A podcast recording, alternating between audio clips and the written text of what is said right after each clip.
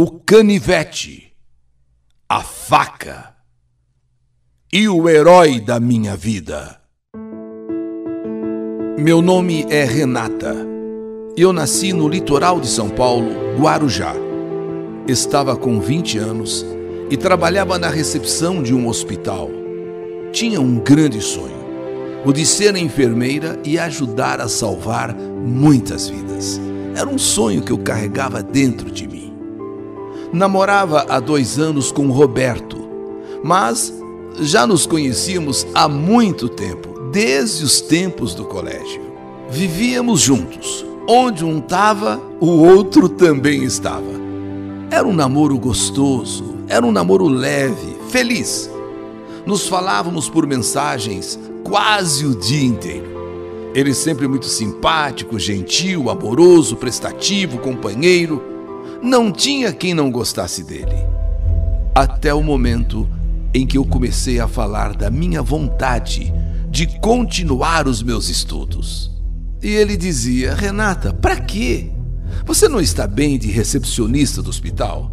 E outra, se o negócio, se o problema for dinheiro, você sabe que com o que eu ganho dá para sustentar nós dois e, e ainda um punhadinho de filhos. Eu respondia: Roberto, não é por dinheiro. E não é por nada, não. É para uma satisfação pessoal. Algo que eu sonho desde menina. Eu acho que agora está na hora de eu voltar a estudar. Eu quero sim fazer uma faculdade, me tornar enfermeira. Eu não quero ficar na recepção do hospital a vida toda. Eu admiro tanto o trabalho de enfermagem. Eu quero ser enfermeira, por incrível que pareça, para ajudar a salvar vidas. Ah, Renata, você sabe como é. Você vai começar a estudar, vai aparecer algum colega de classe que vai acabar te paquerando, vai ter aquele negócio de fazer trabalho um na casa do outro. Sinceramente, sinceramente, eu não quero que você volte a estudar. Nossa vida tá tão boa, tá tão boa, para que adicionar um, um barulho no sistema? Para que, Renata? A partir dessa nossa conversa, Roberto já não era mais o mesmo. Tudo dava ciúmes nele. Um ciúme terrível que aos poucos foi me travando. Eu não sabia mais para onde olhar. Se sem querer meus olhos parassem na direção de um rapaz, sabe quando sem querer você olha para um canto que tem ali um rapaz? Pronto. Era show na certa. Era show na certa. E eu morria de vergonha. Às vezes até na frente da pessoa, a pessoa não sabia de nada do que estava acontecendo. De repente aquela coisa, aquele barulho todo. Ele começou a me diminuir, a me xingar, a me menosprezar. E também passou a dizer que eu já não estava mais tão bonita assim, sabe? E que eu tirasse da cabeça qualquer sonho, qualquer ilusão, porque eu nunca teria sucesso na vida em nenhuma área, e muito menos na área de enfermagem. E uma coisa, ele começou a mentir. De repente começou a mentir. E quando eu o confrontava, ou tentava dizer a verdade, impor a verdade, ele explodia e vinha para cima de mim, muitas vezes veio para cima de mim. Pensei comigo, é hora de acabar esse romance. É hora de terminar essa nossa vida a dois. E tentei terminar muitas vezes. Mas aí ele dizia que eu, como namorada, que sempre falei que o amava, eu teria que ajudá-lo a se acalmar. E que aí as coisas voltariam ao normal. Quer dizer, eu tinha a obrigação de acalmá-lo. Vejam que absurdo. Quer dizer, ele parte para cima de mim, me ameaça e eu tinha que acalmá-lo. Tinha que ter paciência, sabe? A verdade é que o tempo foi passando. A situação ia ficando cada vez mais insuportável. Era um ciúme doentio, mas tão doentio que ele passou a me agredir. Agora, não só com palavras, mas agressão física. E quando eu tentava então terminar, é hora de acabar tudo, é hora de terminar antes que o pior aconteça, aí ele batia a cabeça na parede. Isso mesmo, ele batia a cabeça na parede e começava a chorar e chorava, chorava e dizia que ia se matar na minha frente. Se você me deixar, se você terminar, eu me mato na sua frente. Então, eu mais que rapidamente dizia: Calma, calma, por favor, calma, tá bom, tá bom. Nós não vamos nos separar. Tá tudo bem, Roberto, porque o meu medo era grande. Ele ficava num tal estado, a impressão que me dava é que ele seria capaz realmente de se matar ali na minha frente. Então eu, eu dizia: calma, calma, tá tudo bem. Mas a verdade é que eu estava perdida, sem saber como eu ia conseguir resolver essa questão. Essa nossa união não estava dando mais certo, esse nosso namoro, esse nosso romance não estava indo mais bem. E eu estava vendo realmente que não ia demorar muito para acontecer, sei lá, Deus me livre guarde uma tragédia. Eu estava perdida, sem saber como me separar dele. Um dia, era mês de outubro, eu o levei para casa de carro depois de uma festa em que havíamos ido. Ele tinha bebido. Consegui levá-lo para o quarto e quando eu estava saindo, ele me pegou por trás, dizendo que eu havia virado as costas para ele antes que ele terminasse de falar, antes que ele terminasse o que ele tinha que dizer. E ficou furioso. Ele começou a me bater nesse dia. Consegui me desvencilhar, corri e consegui chamar a polícia. Eles levaram Roberto. Roberto que me olhava com um olhar, mas imagine um olhar furioso, um olhar de ódio, um olhar que eu diria mortífero. Entrando na viatura, ele continuou assim, sabe quando você fica com os lábios cerrados e aquele olhar de morte? Achei que ele podia estar do jeito que estivesse, mas finalmente eu estava livre. Porque a partir daquele dia em que polícia veio, polícia o levou, eu acho que não teríamos mais condições de continuar mesmo, de verdade. Eu acho que agora tinha acabado tudo que agora ele iria se acalmar, nem que fosse na cela da cadeia. Não sei o que aconteceria na delegacia, mas sabia que agora ele teria medo. Pelo menos é o que eu imaginava. Eu pensei, agora ele vai ter uma passagem na polícia, vai tomar muito cuidado e, claro, não iremos mais namorar depois de um episódio desse. Ele mesmo vai tomar a iniciativa de acabar tudo. Bem, os meses foram passando. Ele foi detido aquela, aquela noite, ficou umas 24 horas, depois eh, deixou a cela, deixou a cadeia, deixou a delegacia e realmente, por incrível que pareça, ele não me incomodou mais. Pelas redes sociais, eu vi que inclusive ele havia começado a namorar. E eu pensei, puxa vida, tudo o que eu imaginei deu certo. Quer dizer, aquela, aquele dia, aquela noite da agressão, polícia, ele preso, né, deve ter levado uma dura do delegado e, e outras coisas mais. Então ele realmente me libertou, me deixou. E até agora estava namorando, o que para mim foi um alívio. Finalmente eu pensei, eu posso respirar em paz. Roberto me esqueceu. Mas no dia 24 de janeiro do ano seguinte, isso tudo aconteceu em outubro. No dia 24 de janeiro, o meu telefone começou a tocar sem parar. E isso mais ou menos umas duas horas da manhã. Quem era? Roberto. Duas horas da manhã, o telefone tocando, tocando, tocando, tocando. Atendi. Eu tô morrendo de saudade. Eu tô morrendo de saudade. É, era ele dizendo que estava morrendo de saudade, que queria apenas me ver para dar um abraço. Um abraço de despedida, porque, segundo ele, agora ele estava feliz, namorando outra pessoa e que seria apenas para terminarmos o nosso relacionamento sem mágoa, sem dor, sem rancor, em paz. Por isso ele estava ligando, para te marcar o um encontro, para ele oficialmente então dar aquele abraço de despedida. Confesso que achei estranho, duas horas da manhã, mas eu senti sinceridade na voz dele. Não sei o que, que passou pela minha cabeça que eu achei que ele estava sendo sincero. E, e, concordei em me encontrar com ele no outro dia. O outro dia amanheceu. E eu também amanheci com uma sensação estranha, esquisita, mas preferi não dar ouvidos à minha intuição. Sabe quando você tem um pressentimento? Falei, não, não, não vou.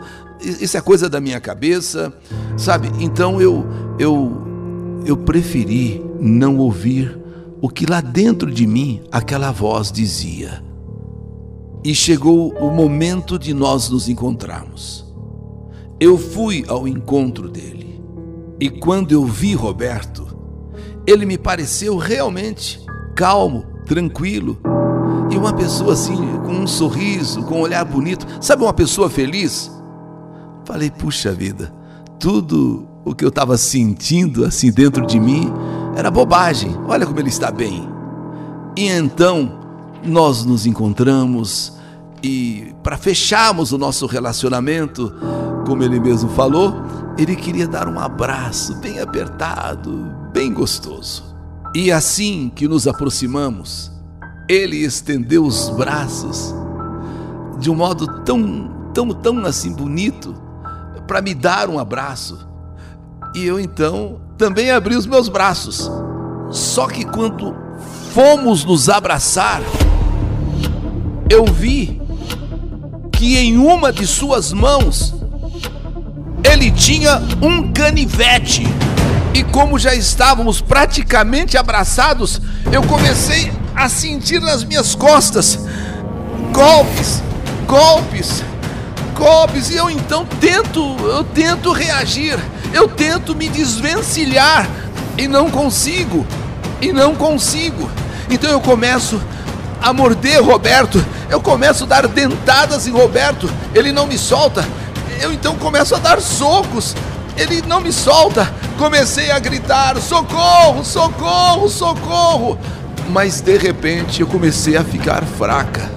Eu estava perdendo muito sangue. Ele me deu vários golpes, ele estava me dando vários golpes nas minhas costas. Eu começo a perder muito sangue. O meu grito de socorro já não é tão alto. Felizmente, um casal passava próximo à casa dele, onde nós tínhamos marcado o encontro.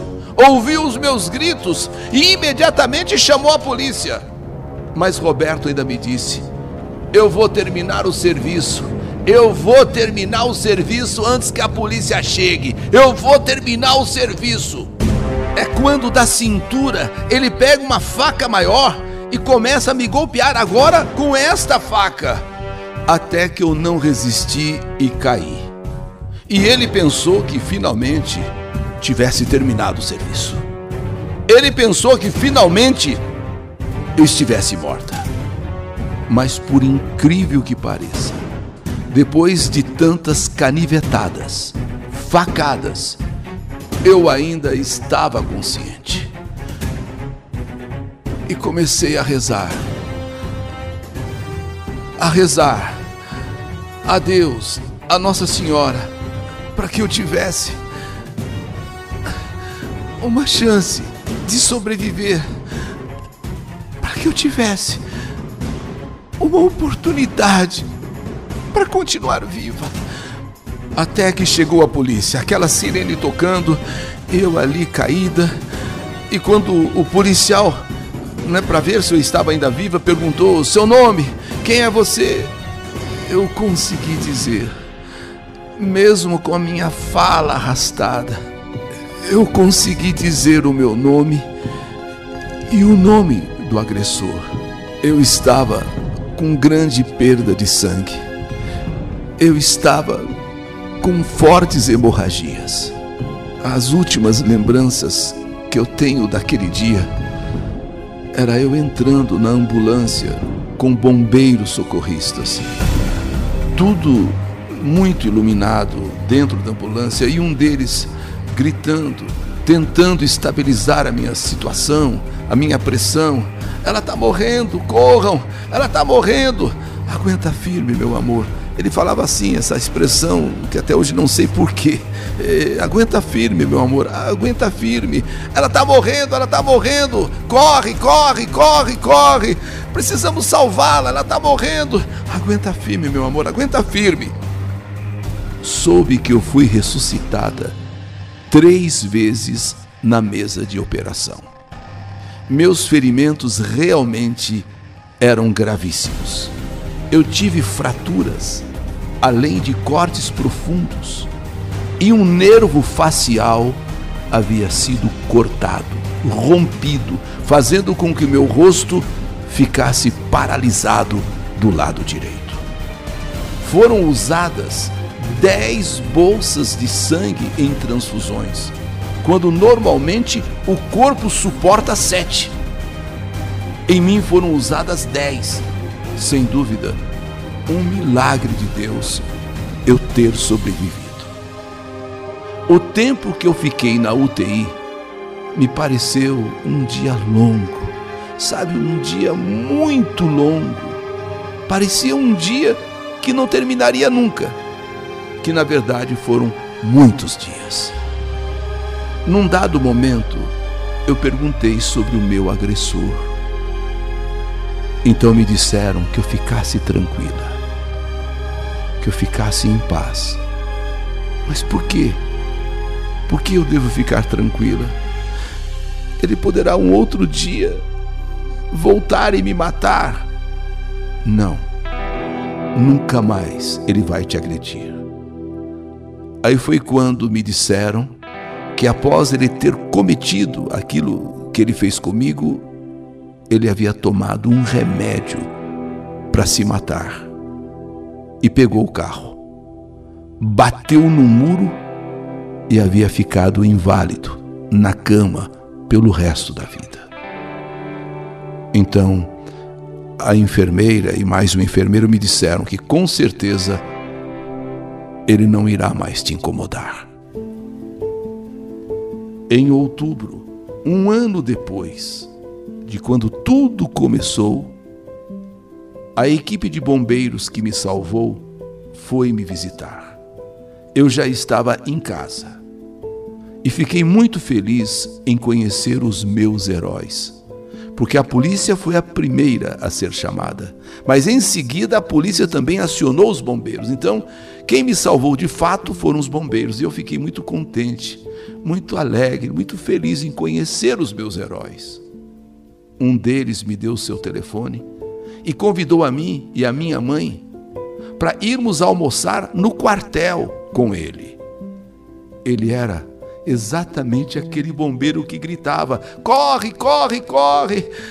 Ela, ela, está morrendo, ela está morrendo, corre, corre, corre! Aguenta firme, meu amor, aguenta firme, meu amor. Era ele, era ele que gritava desesperadamente para eu aguentar firme e pedia para o motorista eh, do, do carro de bombeiros correr, correr, correr. E pedia para eu ser forte, para eu não desistir, para eu reagir.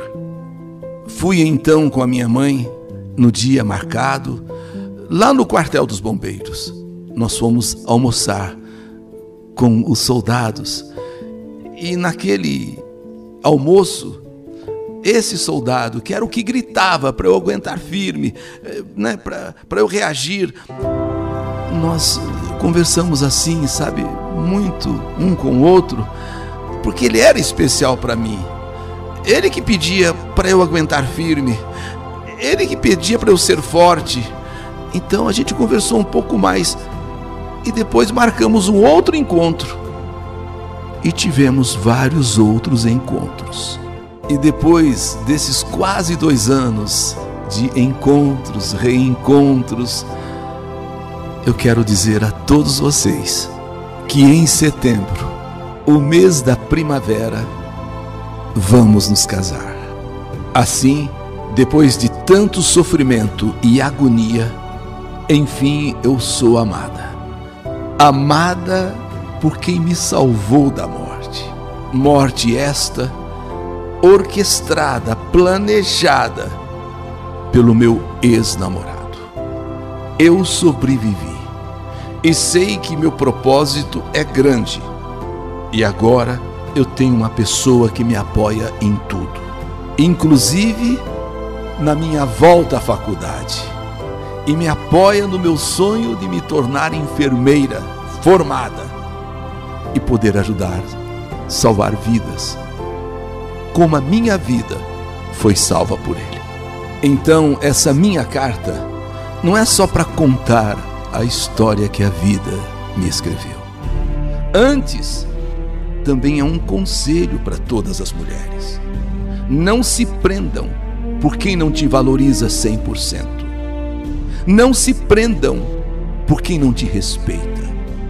Namoro, casamento é por quem te trata como rainha e não como um lixo.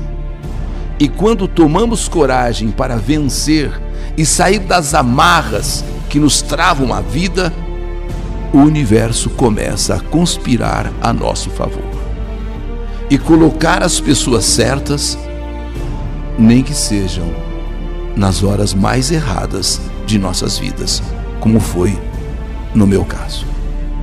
Todos temos sim o direito de sermos muito felizes. A vida é uma só. Então, mulheres, não se deixe levar por um amor opressivo, por um amor possessivo, por um homem doente que quer, antes de amá-la, escravizá-la.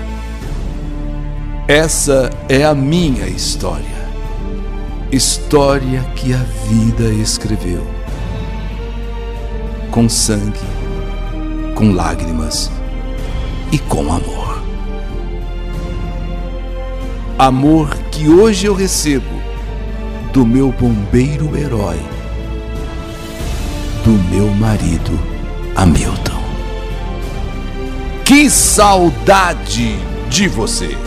O canivete, a faca e o herói da minha vida.